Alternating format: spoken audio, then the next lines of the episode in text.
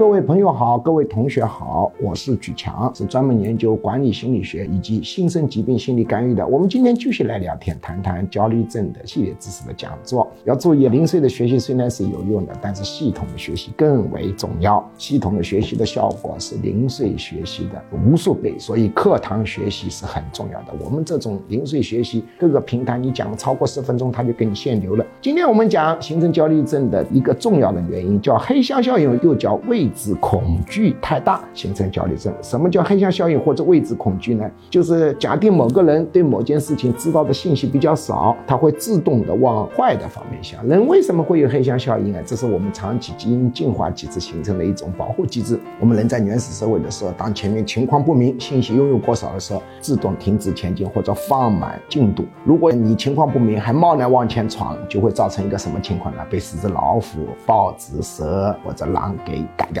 所以，我们活下来的基因对情况不明都是自动往坏处想的，自动往好处想的这种人都死光了。当然，在农耕社会和现代社会，这种基因淘汰机制已经失去了。现在渐渐的会冒出一些未知恐惧比较少的人，但大部分人未知恐惧还比较大。但是这个未知恐惧或者说黑箱心理效应，它并不是每个人都一样的，有的人就特别的大，就导致他容易得焦虑症。那么黑箱效应或者未知恐惧具有普遍性，比如说你女儿晚上回家应该七点钟回家，但是没有回家，手机如果打通了，你打到学校里面一问啊，他在干什么干什么，情况是清楚，你就不会焦虑。如果情况不清楚，百分之九十九的父母都是想坏事的，哎呀，是不是被别人骗了？是不是车祸了？什么出什么事情了？碰到这种情况，自动想好事的父母啊，这是非常少见。这么多年碰到这种情况，首先就想是不是捡到一个钱夹子啊，钱很多啊，所以挽回来。像这样的父母非常少见，我只见过两例，其中有一例呢还是啊精神分裂那么未知恐惧或者黑箱效应具有必然性，但是不是说每个人的未知恐惧和黑箱效应它的程度啊是一样的，这个不能这么说。那么黑箱效应呢，现在呢特别的高。首先第一个因素跟我们社会环境变化过快有关系，我们对自己未来无法预测。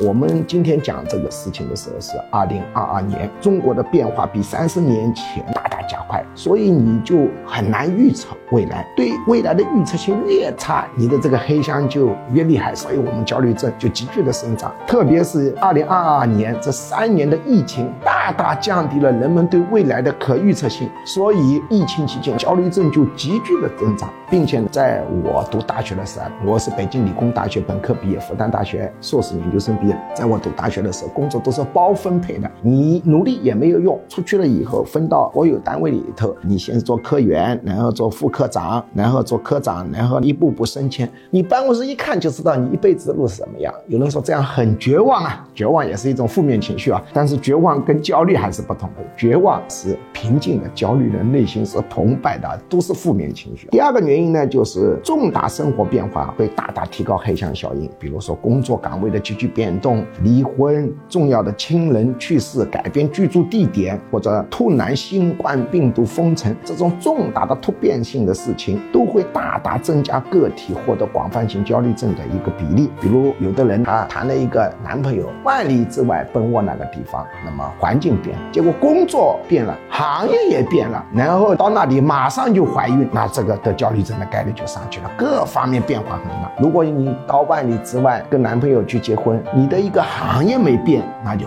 还好办点。地方变了，环境变了，行业变了，生理状况变了，像这个呢，我不太赞成的啊。这个人要慢慢的来，很多人他就会受不了，就容易得焦虑症，因为变化太大，可预测性就很差了。然后独生子女这一代，他形成了一种独特的一种生活方式，这种生活方式过去历史上没有，那么我们就没经验，没有经验的可预测性就比较差。那么独生子女的焦虑症也多，他的父母也焦虑症也很多。比方说现在的很多独生子女垄断感情，动不动就跟父母拉黑，给你封闭信息。很多父母就从来没碰过这个事情，而且问独生子女爷爷奶奶，你以前碰过这事没有？有没有经验？没有，断绝联系。现在很普遍，很多独生子女对付父母最有效的办法，啪给你拉黑，父母就只能投降。这种东西，你看历史资料、看材料，都是经验不丰富的，可预测性很差的，当然就会很焦虑，而且人际关系的稳定性变差，也是导致我们中国焦虑的一个重要的原因。原因。我们今天是二零二二年，那么我们中国人际关系的稳定性比以前大大的下降，这个人际关系不断的变换，比如离婚率非常的高，今天是老公老婆，明天就变成路人，老公可靠吗？不可靠，老婆可靠吗？不可靠。那么有的法学院的学生在马路上给人家义务咨询，人家问：哎呀，我们离婚要什么条件吗？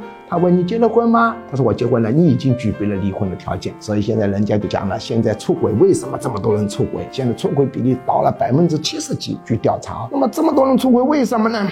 人们说啊，现在出轨的最根本的原因就是结了婚。那么有人说，哎呀，男人不可靠，这个也不能这么说。出轨都是男人的比例跟女人比例差不多，因为他是要相配的嘛。所以老公可靠吗？男朋友可靠吗？女朋友可靠吗？老婆可靠吗？子女可靠吗？现在子女不可靠，不孝顺，老人的子女非常的多。那么公司可靠吗？员工可靠吗？老板可靠吗？领导可靠吗？这些都不怎么可靠。所以人际关系变化非常的快，就是爸爸妈妈呢还基本可靠的啊，但是是。也不是说没有变动，跟以往有个非常大的一个变动，就是爸爸妈妈的数量增加了啊。今天这里一个妈妈，明天又一个妈妈啊，又一个爸爸啊，甚至现在呢，对对方呢是男是女，是不是一个可靠的事，这也不好说了。现在变性人很多，女扮男装、男扮女装的非常的多，你要科学的确定对方是男是女，也不是那么一件非常非常简单的事情。我已经处理过很多谈恋爱的案例当中，由于没有科学的、准确的、完整的分。分辨出对方是男女